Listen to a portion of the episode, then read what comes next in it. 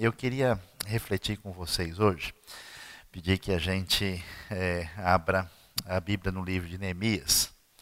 E Neemias capítulo 1, a palavra de Deus nos diz o seguinte: Palavras de Neemias, filho de Acalias, no mês de Quisleu, no vigésimo ano, enquanto eu estava na cidade de Suzã, Anani, um dos meus irmãos, veio de Judá com alguns outros homens e eu lhes perguntei acerca dos judeus que os sobreviventes do cativeiro e também sobre Jerusalém. E eles me responderam: aqueles que sobreviveram ao cativeiro e estão lá na província passam por grande sofrimento e humilhação. O muro de Jerusalém foi derrubado e suas portas foram destruídas pelo fogo. Quando ouvi essas coisas, sentei-me e chorei. Passei dias lamentando-me, jejuando e orando ao Deus dos céus. Então eu disse: Senhor Deus dos céus, Deus grande e temível, fiel à aliança e misericordioso com os que te amam e obedecem aos teus mandamentos, que os teus ouvidos estejam atentos e os teus olhos estejam abertos para a oração que o teu servo está fazendo diante de ti dia e noite, em favor dos teus servos, o povo de Israel. Confessa os pecados que nós, os israelitas, temos cometido contra ti. Sim, eu e o meu povo temos pecado. Alguns agimos de forma correta, é, corrupta e vergonhosa contra ti, não temos obedecido aos mandamentos, aos decretos e às leis que deste ao teu servo Moisés. Lembra-te agora do que disseste a Moisés, teu servo. Se vocês forem fiéis, eu os espalharei entre as nações. Mas se voltarem para mim e obedecer aos meus mandamentos, se os puserem em prática, mesmo que vocês estejam espalhados pelos lugares mais distantes debaixo do céu, de lá eu os reunirei e os trarei para o lugar que escolhi para estabelecer o meu nome. Esses são os teus servos, o teu povo, tu os resgataste com grande poder, com teu braço forte, Senhor. Que os teus ouvidos estejam atentos à oração deste teu servo e à oração dos teus servos que têm prazer em temer o teu nome. Faze com que Hoje este teu servo seja bem sucedido, concedendo-lhe a benevolência deste homem. Nessa época eu era copeiro do rei. Entrando um pouquinho no capítulo 2. No mês de Nisan do vigésimo ano do rei Artaxerxes, na hora de servir o vinho, levei ao rei. Nunca antes eu tinha estado triste na presença dele. Por isso o rei me perguntou: por que o, teu, o seu rosto parece tão triste se você não está doente? Essa tristeza só pode ser do coração. Com muito medo, eu disse ao rei que o rei viva para sempre. Como não estaria triste o meu rosto, se a cidade em que estão sepultados meus pais está em ruínas e as suas portas foram destruídas pelo fogo? O rei me disse o que você gostaria de pedir. Então orei ao Deus do céu e respondi ao rei: Se for do agrado do rei, se o seu servo puder contar com a sua benevolência, que ele me deixe ir à cidade onde meus pais estão enterrados em Judá para que eu possa reconstruí-la. Então o rei, estando presente, a rainha sentada ao seu lado, perguntou-me quanto tempo levará a viagem, quando você voltará. Marquei um prazo com o rei e ele concordou que eu fosse. A seguir acrescentei: se for do agrado do rei, poderia levar cartas do rei ao governa, aos governadores do Trans-Eufrácio para me deixarem passar até chegar a Judá. E também uma carta de Azaf, guarda da floresta do rei, para que ele me forneça madeiras para as portas da cidadela, que fica junto ao templo, para os muros da cidade, e para os muros da cidade para a residência que iria ocupar. Visto que a bondosa mão de Deus estava sobre mim, o rei atendeu os meus pedidos, com isso fui aos governadores do Trans-Eufrates e lhes entreguei as cartas do rei. Acompanhou-me uma escolta de oficiais do exército e de cavaleiros que o rei enviou comigo. Sambalate, o Oronita e Tobias, o oficial monita, ficaram muito irritados quando viram que havia gente interessada no bem dos israelitas. Cheguei a Jerusalém, depois de três dias de permanência ali, saí de noite com alguns dos meus amigos e eu não havia contado a ninguém que o meu Deus havia posto em meu coração que eu fizesse por Jerusalém, não levava nenhum outro animal além daquele em que eu estava montado. Meus queridos, quando a gente pensa sobre a nossa vida e a nossa maneira de caminhada com Deus, a gente precisa entender bem o tipo de equilíbrio que é necessário que haja na nossa vida. É importante que a gente tenha as ideias certas na cabeça, é importante a compreensão, é importante alimentar a mente, direcionar bem o nosso cérebro para entender a diferença entre o que é certo e errado, o que é correto, o que é adequado, o que está de acordo com o que uh, Deus nos define através da sua revelação. É importante que isso atinja o nosso coração e isso se torne interiorizado dentro de nós, agindo na nossa emoção e na nossa vontade. E é importante que isso se traduza em prática, em ação, em elementos concretos. Nós temos uma cultura que geralmente enfatiza que primeiro a gente organiza as nossas ideias para depois executar uma certa realidade concreta. No entanto, existe uma maneira bastante significativa que é comprovada pela experiência, até pelas pesquisas feitas pelos estudiosos do mundo, que assim como as minhas ideias transformam e mudam o meu jeito de agir, aquilo em que eu estou envolvido, o que eu estou fazendo, transforma o meu jeito de pensar, transforma a minha maneira de enxergar a realidade. Então existe uma certa interação nesse processo. E por causa desse elemento prático, desse elemento concreto, nós vamos ver que Deus nos convida não só para proclamar o Evangelho, para falar sobre a graça de Deus e a sua verdade, não somente como uma divulgação de palavras, mas através de projetos concretos que fazem diferença na vida da comunidade. Existe a graça de Deus, existe o amor de Deus, o perdão de Deus em Cristo Jesus, mas quando esse conceito entra, por exemplo, num projeto de saúde, num projeto de educação, num projeto social, num projeto que envolve a, a arte, num projeto que existe dentro da realidade da vida da cidade, da vida das pessoas, essa mensagem do Evangelho, ela adquire, é como se um livro tivesse se transformado em filme. É como se uma aula tivesse sido traduzida em poesia. É como se um elemento que parece algo para ser entendido se transformasse em realidade concreta. Por isso, a maneira como Deus conduz a trajetória da sua ação na vida dos seres humanos por meio das pessoas que ele escolhe para ser, vamos assim dizer, parceiras dos seus projetos, ela é bastante objetiva e concreta. Então, o que, que nós temos aqui?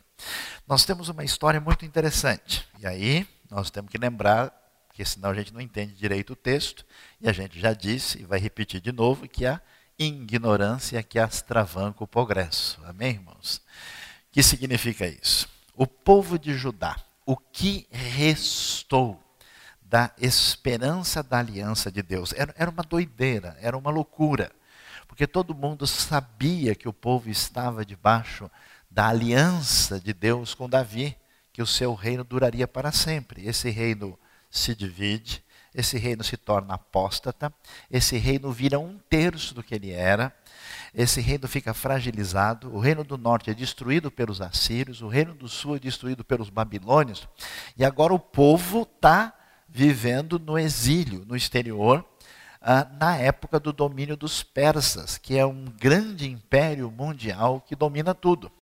E esse povo vai para o exílio em três etapas diferentes. Um grupo é mandado prisioneiro como cativo no ano 605, outro grupo é mandado no ano 597, outro grupo vai no ano 586, e agora esse pessoal começa a voltar, depois que Deus permite que eles sejam eh, libertados, em três etapas. O rei Ciro quando vence a Babilônia, os judeus começam a voltar no ano 538, depois eles voltam no ano 458 a.C., na época de Esdras, e agora nós chegamos na época de Neemias. E qual é o projeto de Deus? É um projeto arquitetônico. É um projeto ah, ligado à maneira como se define a realidade da cidade. E alguém poderia pensar, né? Você que é bem evangélico, uma pessoa muito espiritual, cheio de inclinações platônicas, uh, metafísicas, estratosféricas, assim. Deus está preocupado com o muro, Deus está preocupado com blocos de pedra, isso vai fazer alguma diferença? Por incrível que pareça, vai. Por quê? Porque o muro dessa cidade, o muro da cidade de Jerusalém, tem vários aspectos que vão ter significado. Assim como você vê uma pessoa numa situação de miséria, você vê que o aspecto físico dela é uma coisa, você vê que a sua situação ah, de vestimenta é uma coisa, eu não posso falar muito sobre isso, vou tomar um copo d'água aqui para pensar mais sobre o assunto. Você vai ver que os aspectos que envolvem a realidade concreta dessa pessoa são absolutamente modificados. Você vê, vê gente que quando é atingido pela graça de Deus assim, e a vida dessa pessoa é transformada, é muda, você vê, né? A pessoa né, tá, tá com outra cara, com outro semblante, com uma modificação. Então, esses aspectos concretos que são feitos em torno dessa realidade vão influenciar tremendamente numa espécie de restauração que a gente poderia entender corretamente como uma restauração espiritual completa. E o que, que significa esse muro de Jerusalém? Primeiro, significa que essa cidade começa a perceber que, apesar a, da a, a ação de juízo de Deus que caiu sobre eles, que Deus não se esqueceu deles, porque agora, quando o pessoal vai começar a ver a movimentação, todo mundo reconstruindo, eles dizem: ó, será que a bondade de Deus voltou a nos cercar e nos atingir por aquilo que a gente está vendo à nossa volta, isso significa uma renovação da esperança. Em segundo lugar, significa que esse pessoal concretamente vai ter uma situação de proteção. No mundo antigo, quem vive num ambiente onde não tem muralhas é como alguém que vive num condomínio de luxo aberto. Na verdade, as cidades antigas eram os antigos condomínios de luxo. Só mudou de nome, né? mas noves fora da zero, é a mesma coisa. Então, eles precisavam dessa situação uh, de uh, proteção, de segurança que era colocado em volta, e isso tinha todo esse significado. Em terceiro lugar, aquela reconstrução era um símbolo objetivo e concreto da restauração de Deus no sentido espiritual para aquela cidade. Essa é a razão porque um quadro de arte tem tanto valor. Essa é a razão porque um monumento histórico fala ah, com a sua mudez eloquente das imagens. Né? É, é, essa é a razão porque uma coisa concreta faz toda a diferença.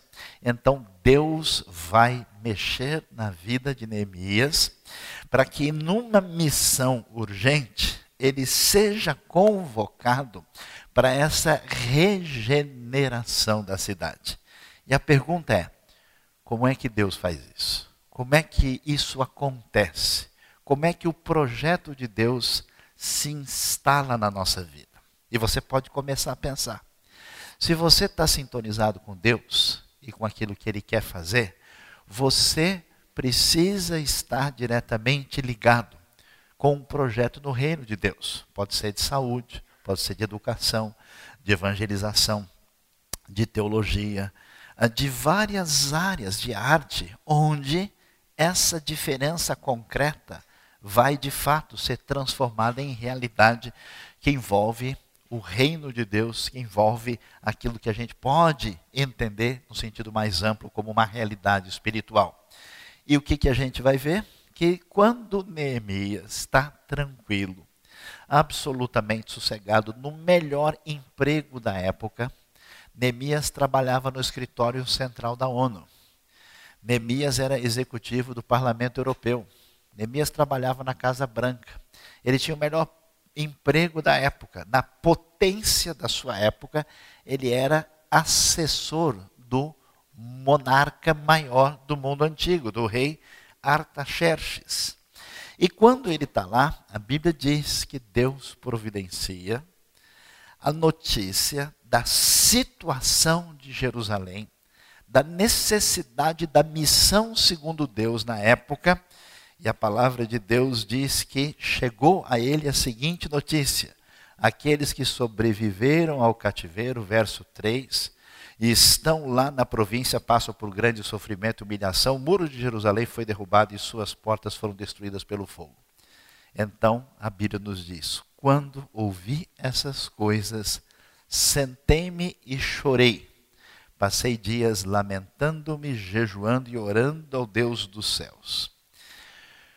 Como é que os projetos de Deus começam na vida das pessoas que estão ligadas à sua comunidade? Os projetos de Deus não começam por planos na cabeça de ninguém. Os projetos de Deus não são ideias que surgem simplesmente em função de uma análise de conjuntura. Os projetos de Deus começam com uma paixão fulminante que atinge o coração de uma pessoa que faz parte dessa comunidade do povo de Deus.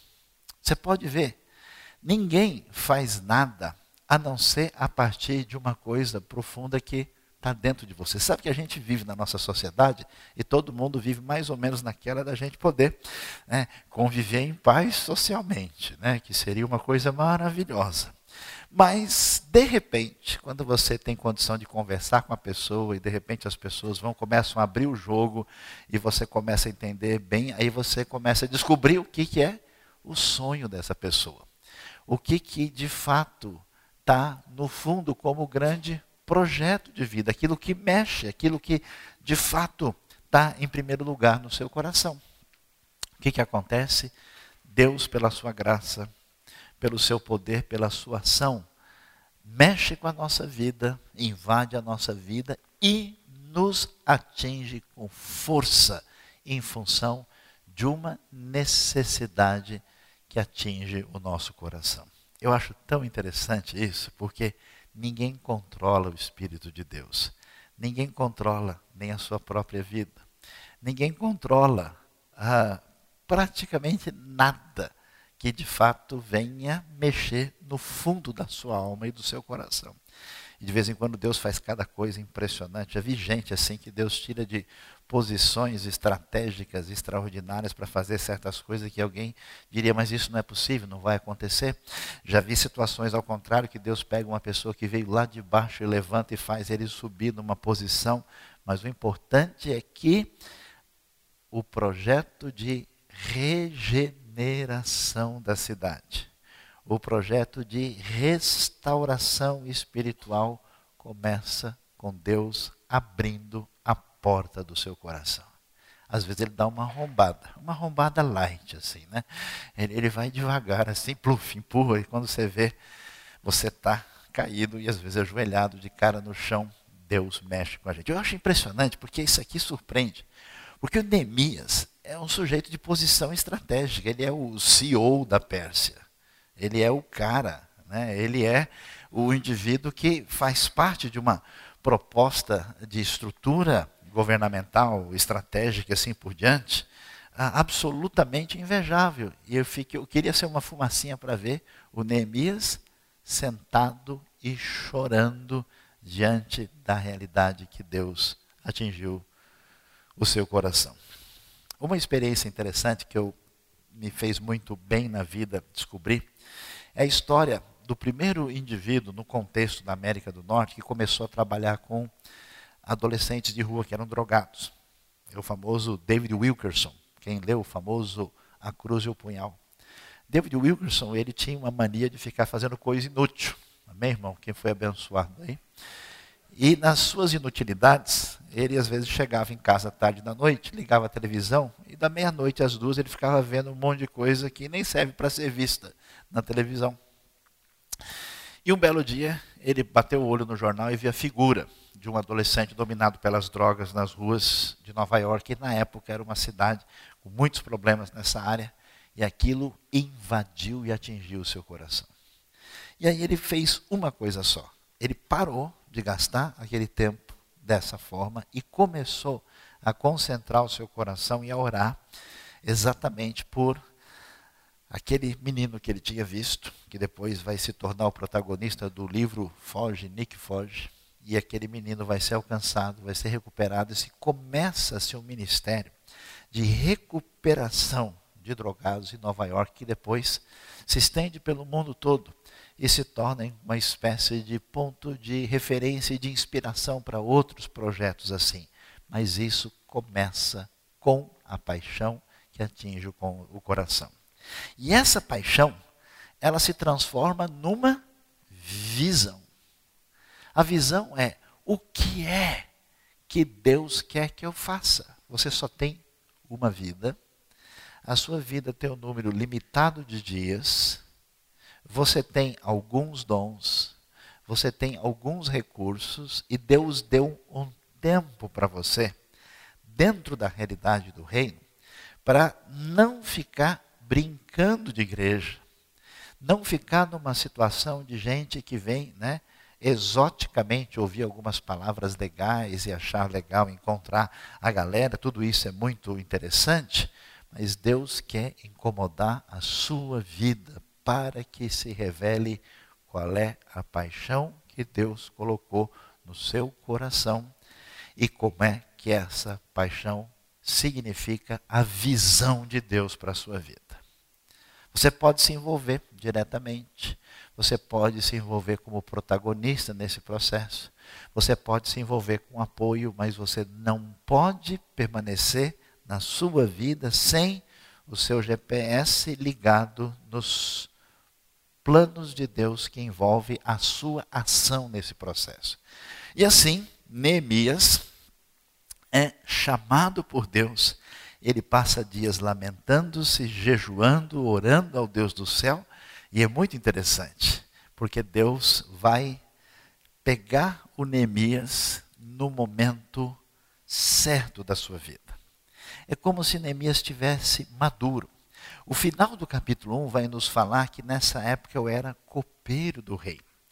E copeiro do rei é um negócio muito especial. É, é alguém que é um assessor direto do rei da Pérsia ele tem uma posição proeminente, mostrando para a gente que aquilo que Deus, na sua graça, na sua bondade, permitiu que a gente desenvolvesse, que a gente amadurecesse, que a gente chegasse, eu não sei qual é o seu grau de formação, eu não sei o que Deus deu na sua vida, qual é a sua experiência, até onde Deus permitiu que todos os canais chegassem onde uh, chegaram e desse naquilo que Deus entregou para você, Neemias chega numa hora dessa de posição extraordinária e Deus vai usar tudo aquilo que foi construído para a sua honra e para a sua glória, para o projeto no reino de Deus. Às vezes eu fico pensativo, eu vejo pessoas com um potencial tão grande, pessoas com uma capacidade de fazer diferença,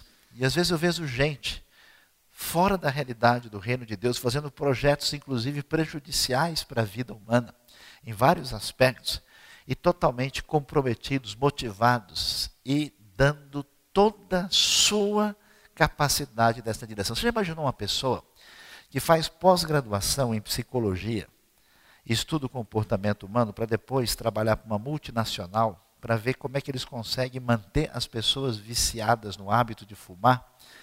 para que essas pessoas tenham mais lucro. É doideira. Quanta energia, capacidade é feita, é utilizada nesse mundo para a desestabilização, para a destruição e para a maldade. E a pergunta é: o que você faz com o que Deus fez na sua vida? Com o que Deus construiu? Neemias chegou num ponto e Deus lhe dá uma espécie de checkmate. Deus é extraordinário, ele sempre coloca a gente numa fria é tão interessante, por isso ainda tem tempo de sair fora. Você sabe que o negócio é complicado. Você pode ficar na sua vida de conforto, isso não vai ser bom para você, mas Deus sempre coloca a gente em situação de decisão difícil. Coração explodindo, a paixão está lá, a missão está diante de Neemias. Neemias aparece aqui como alguém que está numa das posições mais difíceis diante de Deus. E aí, como é que as coisas vão acontecer?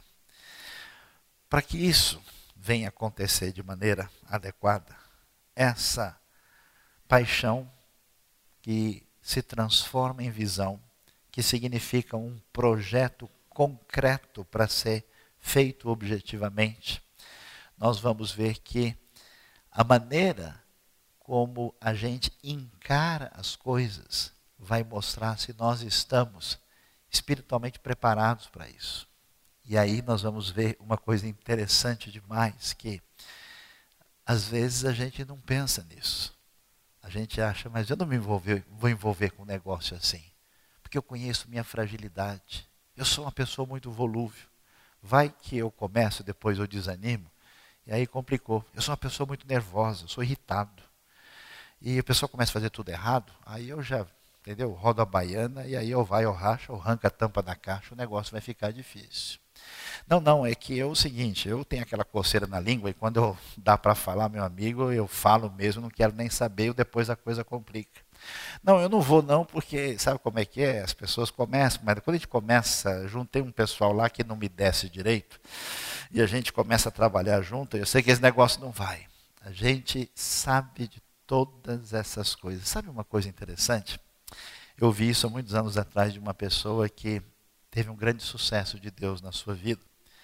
E um dia Deus falou ao seu coração e disse: Olha, entregue você e os seus problemas a mim, vá fazer a minha obra, pode deixar que eu cuido de você. Eu sou especialista em seres humanos, aliás, eu criei alguns. Eu entendo do assunto, deixa você comigo que eu resolvo. Eu acho tão impressionante a maneira como a oração de Neemias mostra que o coração dele foi trabalhado por Deus. Preste bem atenção. O que pode atrapalhar a gente de executar o projeto de Deus na nossa vida são coisas pequenas, que geralmente envolve frustração, aborrecimento, ingratidão, chateação, desencontros que machucam e prejudicam o nosso coração.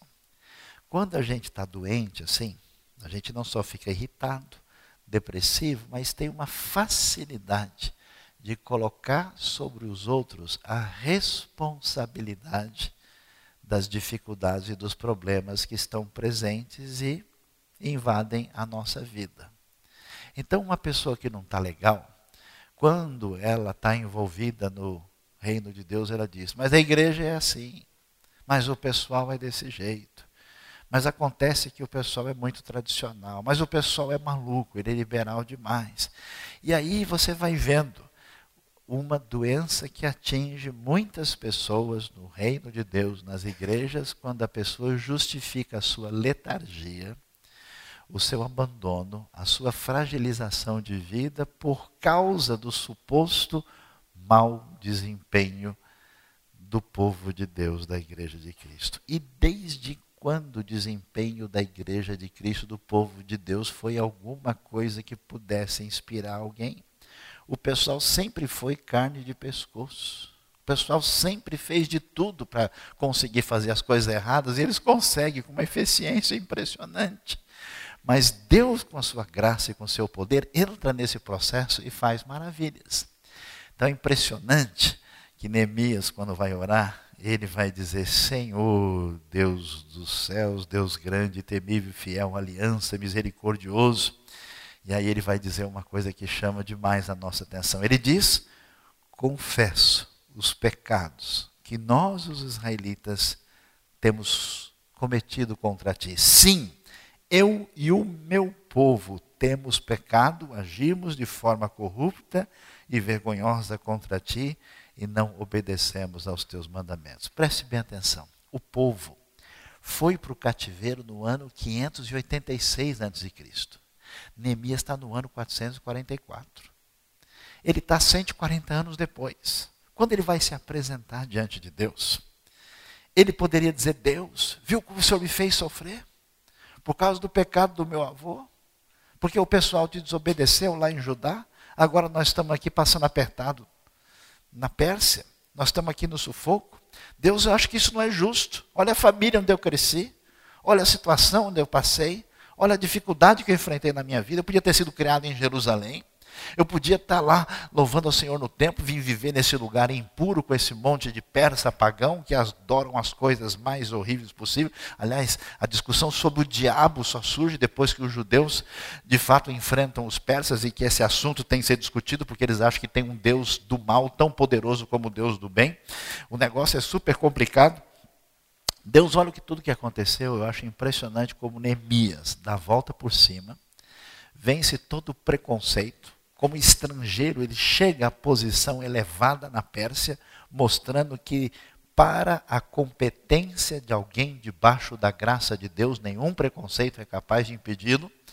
Ele chega ao ponto elevado e na hora de orar a Deus, ele diz: Deus, sabe tudo que o seu povo fez de errado? A culpa é minha. Quando alguém está doente, a gente sempre diz que a nossa vida não está legal por causa dos outros. Quando alguém é tocado pelo Deus que faz a obra, essa pessoa tem um sentimento de dizer: Oh Deus, se eu pudesse fazer toda a se eu pudesse assumir todo o erro comigo, eu estaria feliz. Lembra-se do apóstolo Paulo? Senhor, se eu pudesse ser afastado de Cristo para que o meu povo conheça Ti, eu estaria satisfeito com isso. Neemias se identifica de tal forma com o povo, de modo que em vez de se defender, em vez de tentar proteger o seu espaço, em vez de tentar explicar as coisas dessa maneira, ele assume a situação completa na sua vida de todo o erro do povo do passado. Assim ele se entrega a Deus e, finalmente, Neemias vai lidar com a situação mais difícil, que é enfrentar o projeto em si. Não dá tempo da gente falar sobre tudo hoje.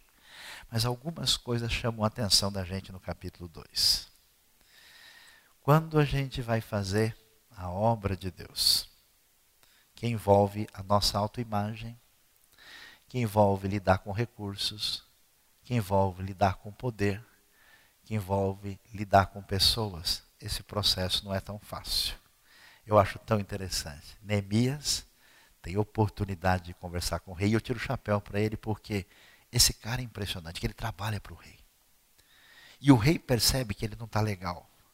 E pergunta, Neemias, o que aconteceu que você não está legal hoje? O cara, para conseguir impactar o rei, para conseguir que o rei da Pérsia, dono do mundo, olhe para ele, ele sabia se relacionar com o rei de uma maneira muito particular e especial.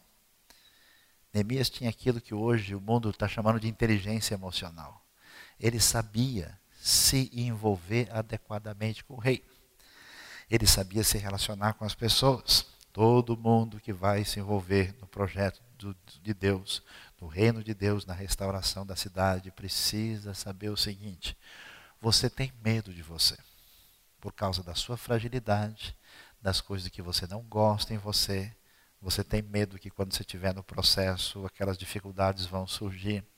E Deus te dá uma oportunidade, vivendo no corpo, junto com o povo de Deus, construindo as muralhas de Jerusalém, em que você tenha condições de trabalhar essas dificuldades da maneira que Deus deseja.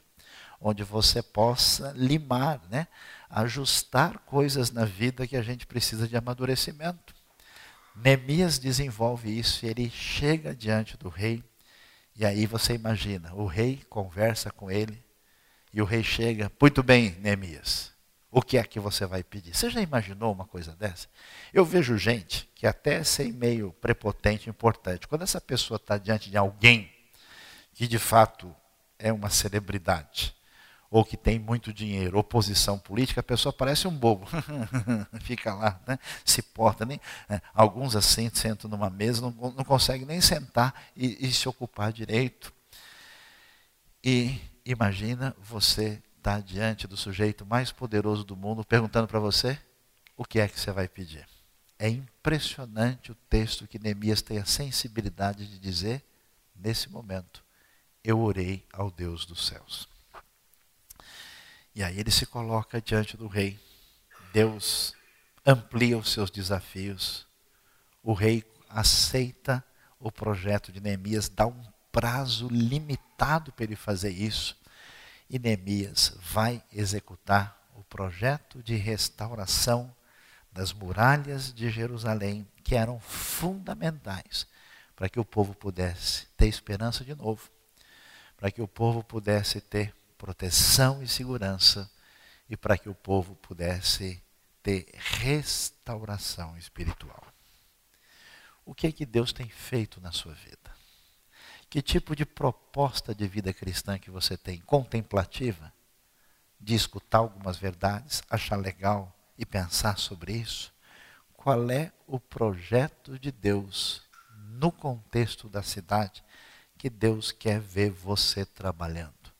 Deus não quer Neemias apenas servindo no palácio do rei. Deus quer Neemias pegando pedra e reconstruindo a muralha de Jerusalém. Então, eu gostaria que você orasse e pensasse na sua vida, no tempo e na capacidade que Deus tem dado a você. Em que projeto você vai entrar? Onde é que você vai fazer diferença? Qual que é a paixão? Qual que é a visão que Deus tem na sua vida? Corra depressa, porque Neemias tinha simplesmente um prazo pequeno. Em 52 dias ele vai terminar isso. E isso vai fazer toda a diferença naquele tempo, na história, por todas as gerações e faz diferença até hoje, chegando à sua vida. Quando é que Deus mexeu? Talvez você se esqueceu.